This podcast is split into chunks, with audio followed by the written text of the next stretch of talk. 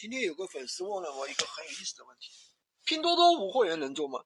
我说靠，你还做拼多多无货源？你知道做我们做闲鱼无货源、做抖店无货源、做淘宝无货源的，他们都从哪里拿货吗？他们都从拼多多拿货。拼多多本身就是个拼价格的东西，你还在拼多多上拿货。首先，你做拼多多无会员，我请问你从哪里拿货？从拼多多吗？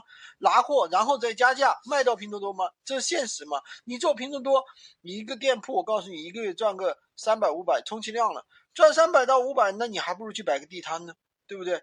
摆地摊都能赚赚个赚个一两千吧，对不对？所以说。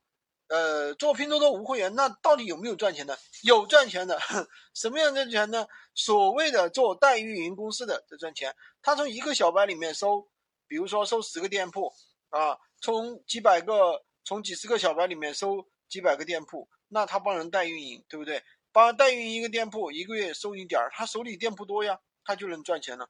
所以说，最后帮你代运营的，你最后赚的钱还不如还不够付他那个代运营的费用。